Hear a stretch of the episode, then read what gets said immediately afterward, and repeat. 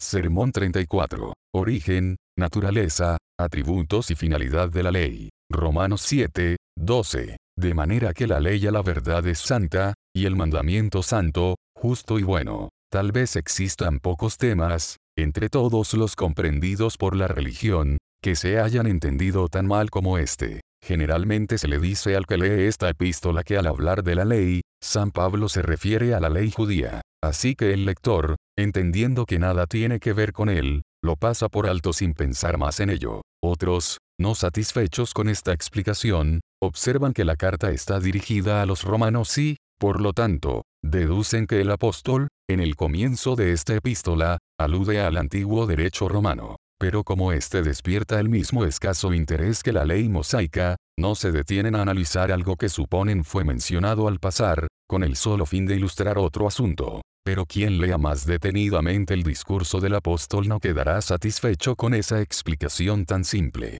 Y cuanto más medite sobre estas palabras, más se convencerá de que la ley mencionada en este capítulo no se refiere al antiguo derecho romano ni a la ley mosaica. Cualquiera que considere atentamente el tenor de su discurso verá esto claramente. Dice el apóstol al comienzo del capítulo, ¿acaso ignoráis, hermanos, pues hablo con los que conocen la ley, que la ley se enseñorea del hombre entre tanto que éste vive a que se hace referencia aquí, solo a la ley romana o a la ley mosaica, no, por cierto, sino a la ley moral. Para poner un ejemplo claro, porque la mujer casada está sujeta por la ley al marido mientras éste vive, pero si el marido muere, ella queda libre de la ley del marido. Así que, si en vida del marido se uniere a otro varón, será llamada adúltera, pero si su marido muriere, es libre de esa ley, de tal manera que si se uniere a otro marido, no será adúltera. A partir de esta instancia particular el apóstol saca una conclusión general, así también vosotros,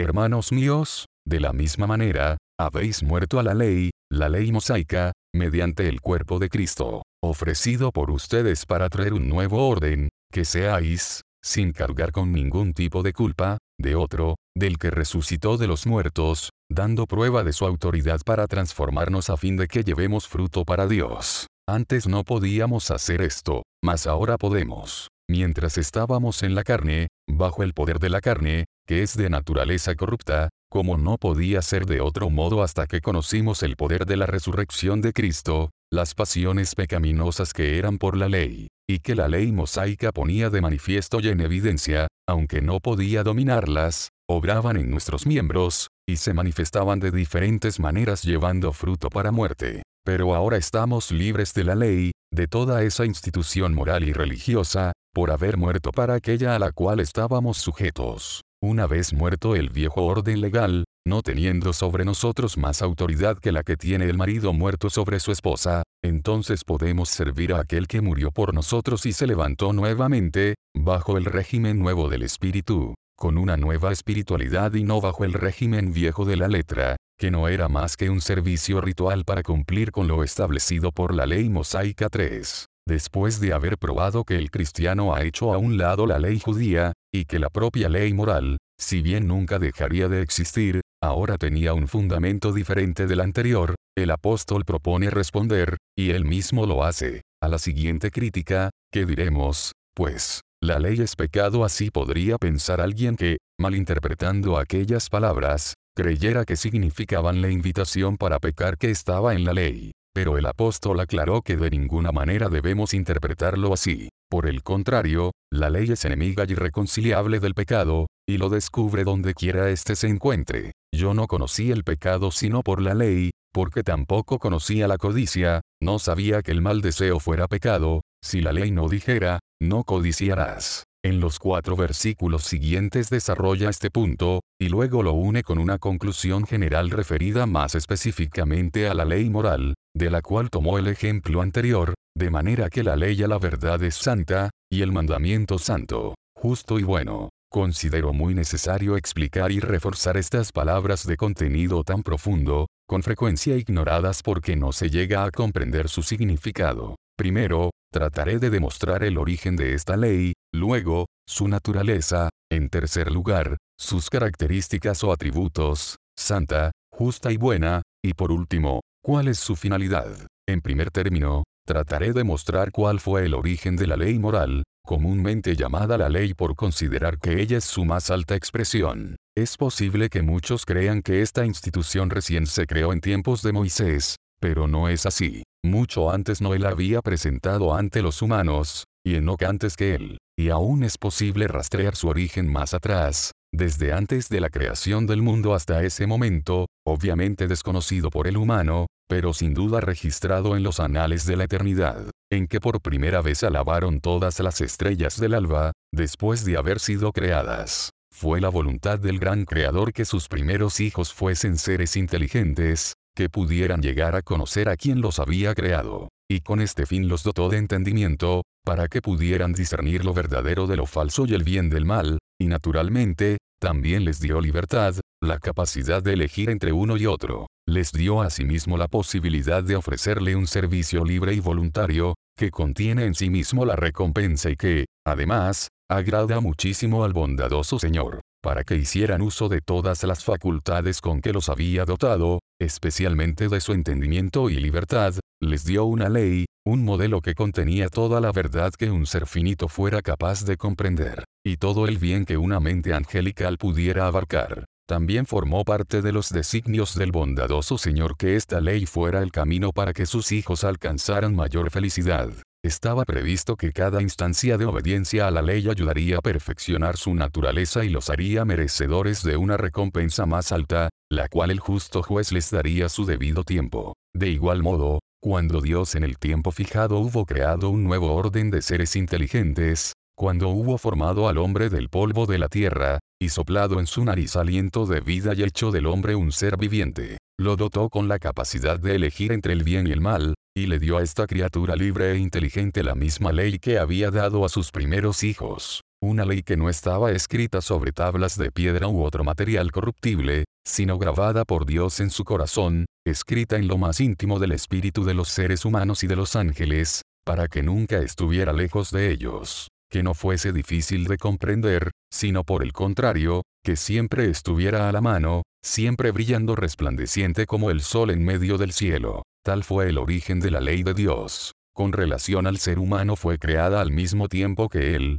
pero con relación a los ángeles, los primeros hijos de Dios, brilló en todo su esplendor antes que naciesen los montes y fuesen formados la tierra y el mundo. Pero no transcurrió mucho tiempo antes de que el ser humano se rebelase en contra de Dios, y al transgredir esta gloriosa ley casi logró borrarla por completo de su corazón. Se oscureció su entendimiento en la medida que su alma se separó de la vida de Dios. Sin embargo, Dios no renegó de la obra de sus propias manos sino que se reconcilió con nosotros a través de su Hijo, y en cierta medida reinscribió la ley en el corazón de sus oscuras y pecadoras criaturas. Nuevamente, oh hombre, Él te ha declarado lo que es bueno, si bien no como al principio, hacer justicia, amar la misericordia y humillarte ante tu Dios. Y Dios mostró esto no solo a nuestros primeros padres, sino también a toda su posteridad, a través de aquella luz verdadera que alumbra a todo hombre que viene al mundo. Pero, a pesar de esta luz, con el transcurso del tiempo toda carne corrompió su camino sobre la tierra, hasta que él eligió entre toda la humanidad un pueblo en particular y a este pueblo dio un conocimiento más perfecto de su ley.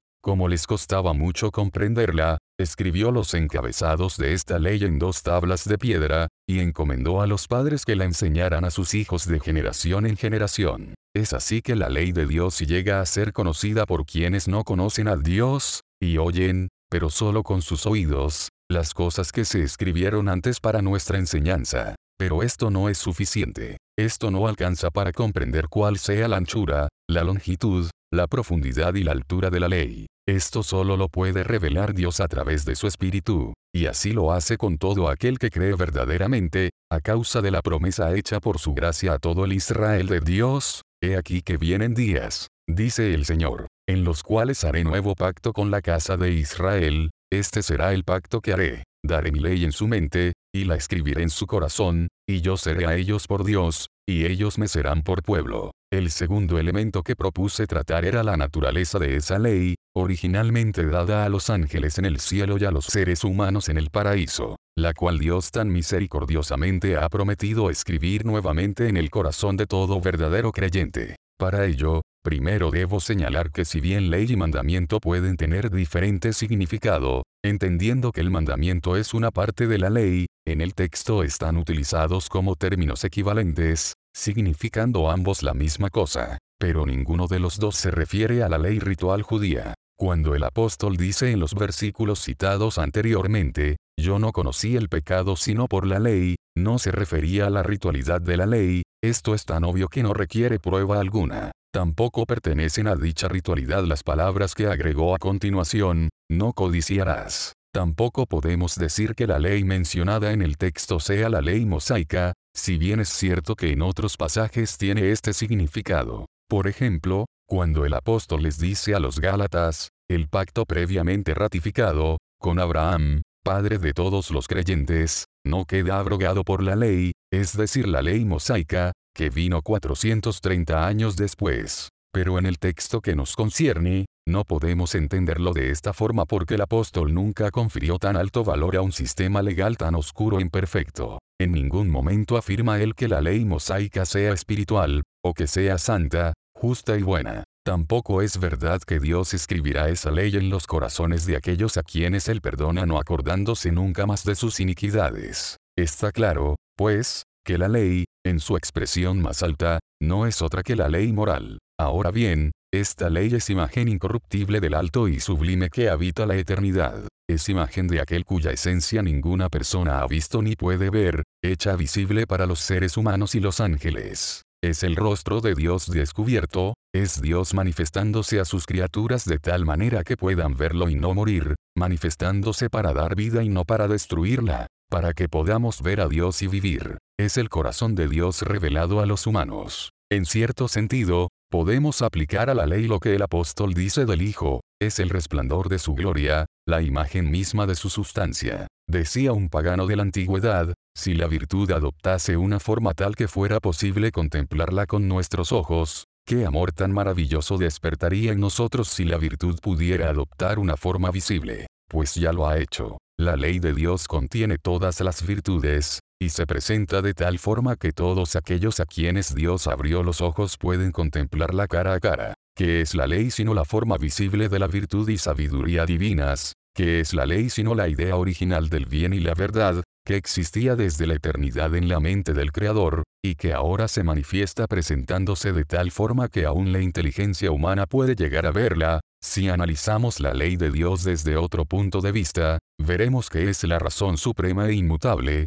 la rectitud inalterable, la cualidad eterna de todas las cosas que son o han sido creadas. Conozco las limitaciones, y hasta imprecisiones, de estas y de toda otra expresión humana, cuando tratamos de describir las cosas profundas de Dios con nuestras pobres imágenes. En realidad, no conocemos otra forma mejor de hacerlo en esta etapa de nuestra existencia. Como ahora solo conocemos en parte, nos vemos obligados a profetizar, es decir, hablar acerca de las cosas de Dios, también en parte. Mientras habitamos esta casa de barro, no podemos ordenar las ideas a causa de las tinieblas. Mientras que soy niño tengo que hablar como niño. Pero pronto dejaré lo que era de niño. Porque cuando venga lo perfecto, entonces lo que es en parte se acabará. Volviendo al tema que nos ocupa, la ley de Dios, hablando a la manera de los seres humanos, es una copia de la mente eterna, una transcripción de la naturaleza divina. Ciertamente es el fruto más perfecto del Padre Eterno, el reflejo más brillante de su profunda sabiduría,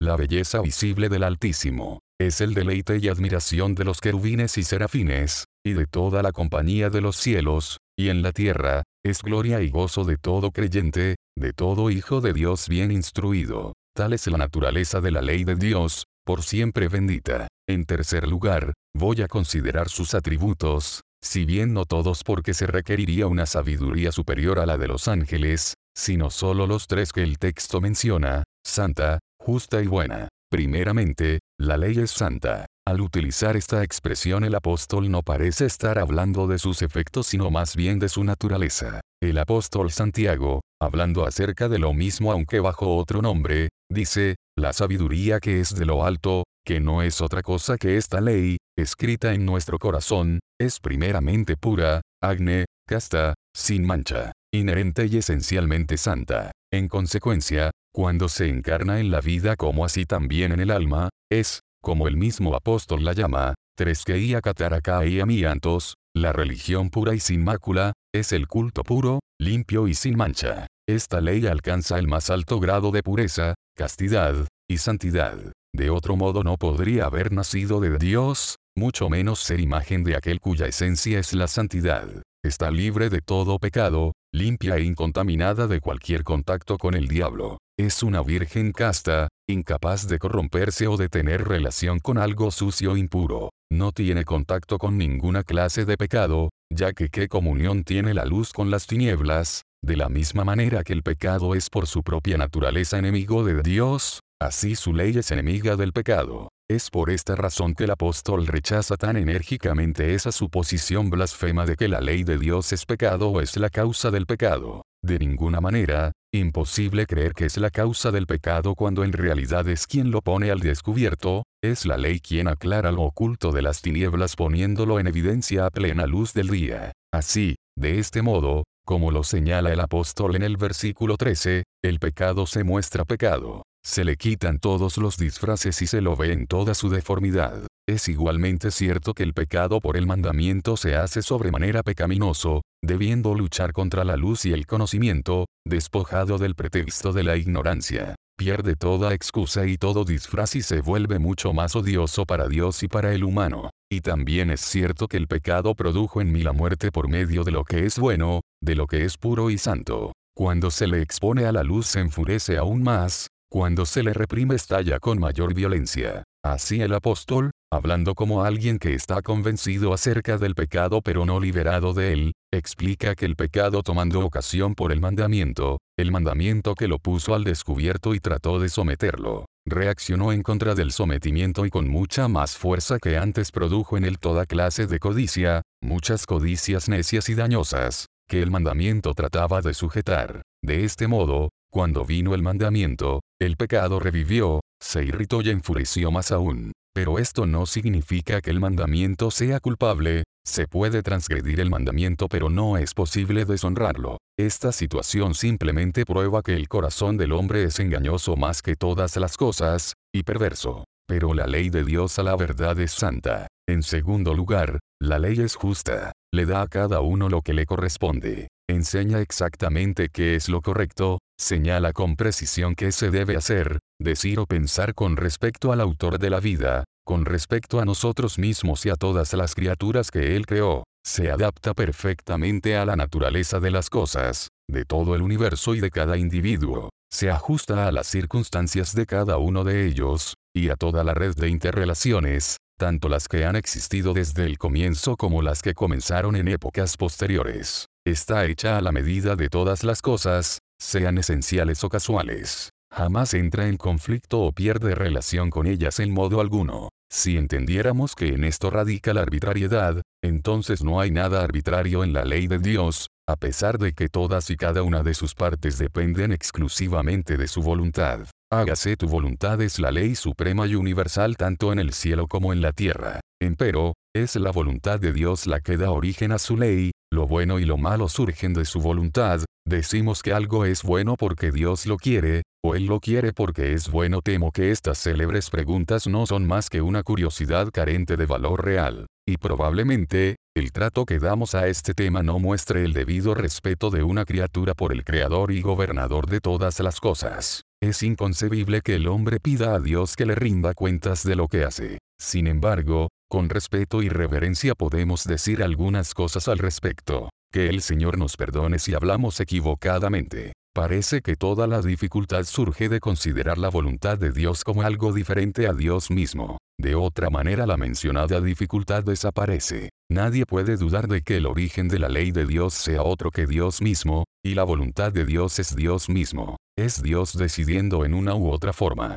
Por lo tanto, decir que la ley de Dios tiene su origen en la voluntad de Dios, o en Dios mismo, es exactamente igual. Además, si la ley, la norma inmutable con respecto al bien y al mal, depende de la naturaleza y cualidad de las cosas, y de las relaciones esenciales de unas con otras. No digo relaciones eternas porque hablar de relaciones eternas referidas a cosas que tienen una existencia temporal sería prácticamente una contradicción, digo, pues, que si esto depende de la naturaleza de las cosas y de sus interrelaciones, entonces también debe depender de Dios o de su voluntad, porque todas las cosas y las relaciones existentes entre ellas son obra de sus manos. Para su deleite, por su voluntad todas las cosas existen y fueron creadas. Sin embargo, podemos admitir, probablemente es lo que argumentaría una persona sensata, que en cada caso particular Dios quiere que se haga esto o aquello, que los hijos honran a sus padres, por ejemplo,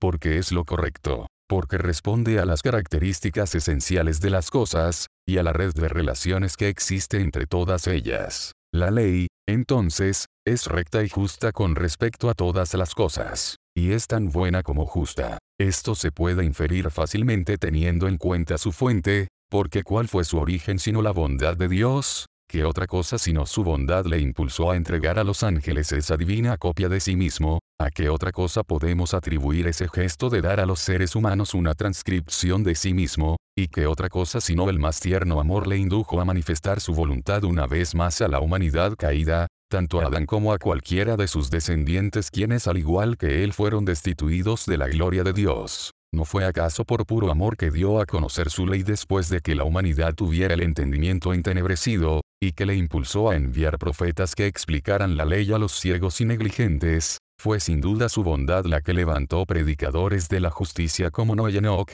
su bondad envió a Abraham, su amigo, a Isaac y a Jacob a dar testimonio de su verdad. Cuando las tinieblas cubrieron la tierra y la oscuridad cubrió las naciones, fue su amor quien entregó a Moisés, y a través de él a todo el pueblo, una ley por escrito. Fue su amor el que explicó estos oráculos vivientes a través de David y de los profetas que le sucedieron, hasta que cuando se cumplió el tiempo, envió a su Hijo unigénito, no para abrogar la ley, sino para cumplirla, para confirmar cada jota y cada tilde, hasta que habiéndola escrito en el corazón de todos sus hijos y habiendo sometido a todos sus enemigos, entregue el reino al Padre para que Dios sea todo en todos. Y esta ley que la bondad de Dios dio en el principio, y preservó a través de las edades, es todo amor y bondad como la fuente de donde mana, es suave y bondadosa. Como dice el salmista, es dulce más que la miel, y que la que destila del panal, es convincente y agradable. Allí se incluye todo cuanto hay de amable, todo lo que es de buen nombre, si hay virtud alguna, si algo digno de alabanza delante de Dios y de sus ángeles, está comprendido en su ley. Todos los tesoros de la sabiduría, el conocimiento y el amor divinos están escondidos allí. Su ley es buena, tanto en sus efectos como en su naturaleza. Como es el árbol así son los frutos. Los frutos de la ley de Dios escrita en el corazón son justicia, paz y seguridad para siempre. O mejor dicho, la ley misma es justicia que llena el alma con una paz que sobrepasa todo entendimiento, y que hace que nos regocijemos siempre por el testimonio de nuestra conciencia ante Dios. En realidad no se trata de una promesa sino más bien de las arras de nuestra herencia, porque somos parte de la posesión adquirida. Es Dios quien se manifiesta en nuestra carne y nos ofrece vida eterna, y nos asegura por medio de su amor puro y perfecto que fuimos sellados para el día de la redención, que nos perdonará, como el hombre que perdona a su hijo que le sirve, y que recibiremos la corona incorruptible de gloria. Solo resta mostrar en cuarto y último lugar, los fines de la ley. El primer fin, sin lugar a dudas, es convencer al mundo acerca del pecado. Ciertamente este es un trabajo muy particular del Espíritu Santo, quien puede realizarlo aunque no cuente con medios de ninguna especie, o puede hacerlo con los medios que le plazca, sin importar cuán insuficientes sean o cuán inapropiados para tal fin. Así, pues, hay personas cuyos corazones se han partido en un instante, durante un periodo de enfermedad o en salud, sin causa aparente y sin la participación de ningún agente exterior. En cambio otras, una en mil, han tomado conciencia de que la ira de Dios está sobre ellas al escuchar que Dios estaba en Cristo reconciliando consigo al mundo. Pero el método habitual que utiliza el Espíritu de Dios para convencer a los pecadores es la ley. Es la ley quien, una vez afincada en la conciencia, por lo general logra quebrar la dureza de nuestro corazón. Este aspecto de la palabra de Dios es especialmente son,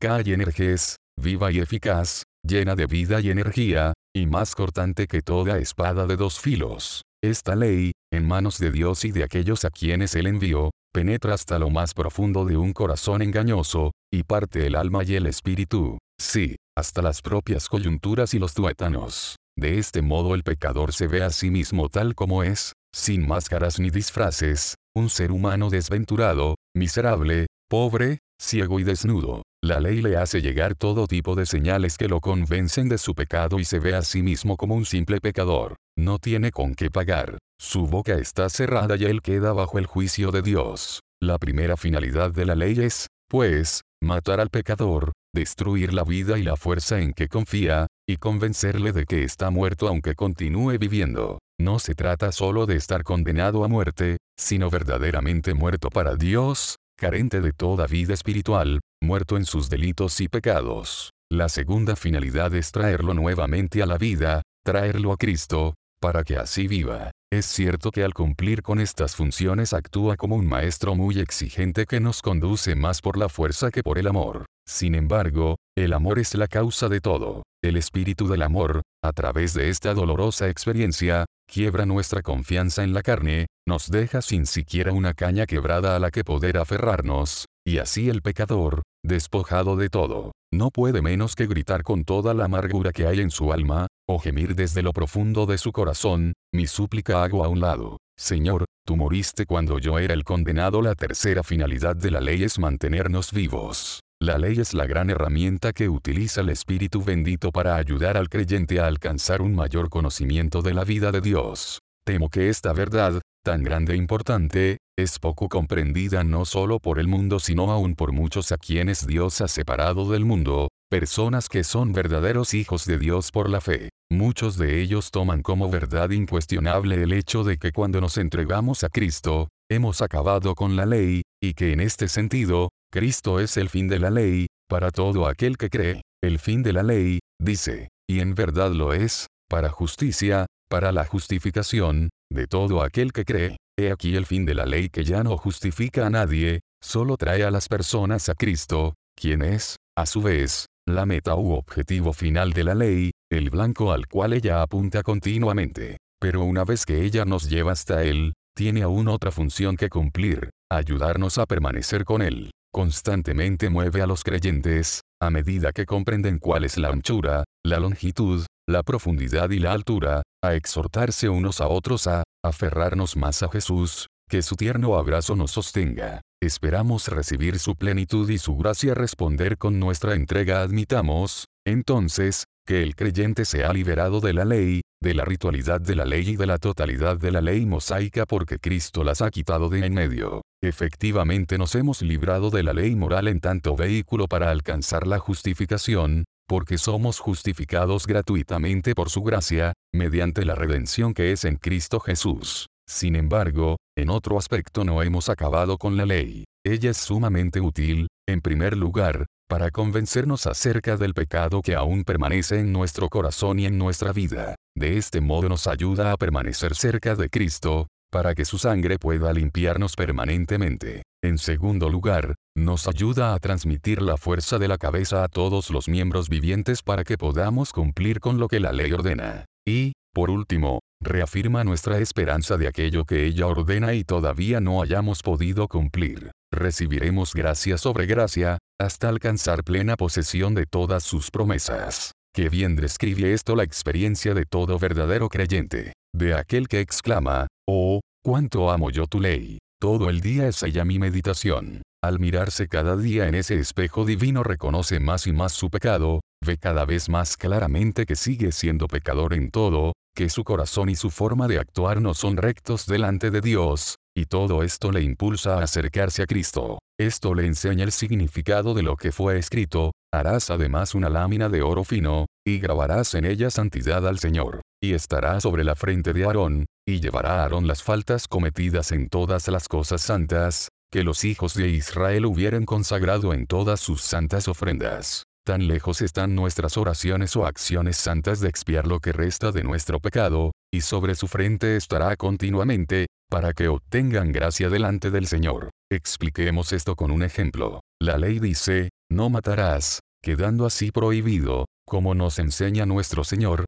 no solo el hecho material sino toda palabra o pensamiento inicuo. Cuanto más analizo esta ley tan perfecta, tanto más me doy cuenta de la distancia que me separa de ella, y siento crecer en mí la necesidad de que su sangre limpie todo mi pecado, que su espíritu purifique mi corazón y me haga perfecto y cabal, sin que me falte cosa alguna. Por lo tanto, no puedo separarme de la ley ni por un instante, del mismo modo que no puedo separarme de Cristo. Ahora veo que la necesito para que me ayude a permanecer junto a Él como antes la necesité para que me llevara a Él. De otro modo, este corazón malo de incredulidad inmediatamente se apartaría del Dios vivo. En realidad, siento que cada uno de ellos me lleva continuamente hacia el otro, la ley me lleva a Cristo, y Cristo a la ley. Por una parte, la altura y la profundidad de la ley me impulsan a volar hacia el amor de Dios en Cristo, por otra, el amor de Dios en Cristo hace que yo ame su ley más que el oro, más que oro muy puro. El Señor cumplirá su promesa y,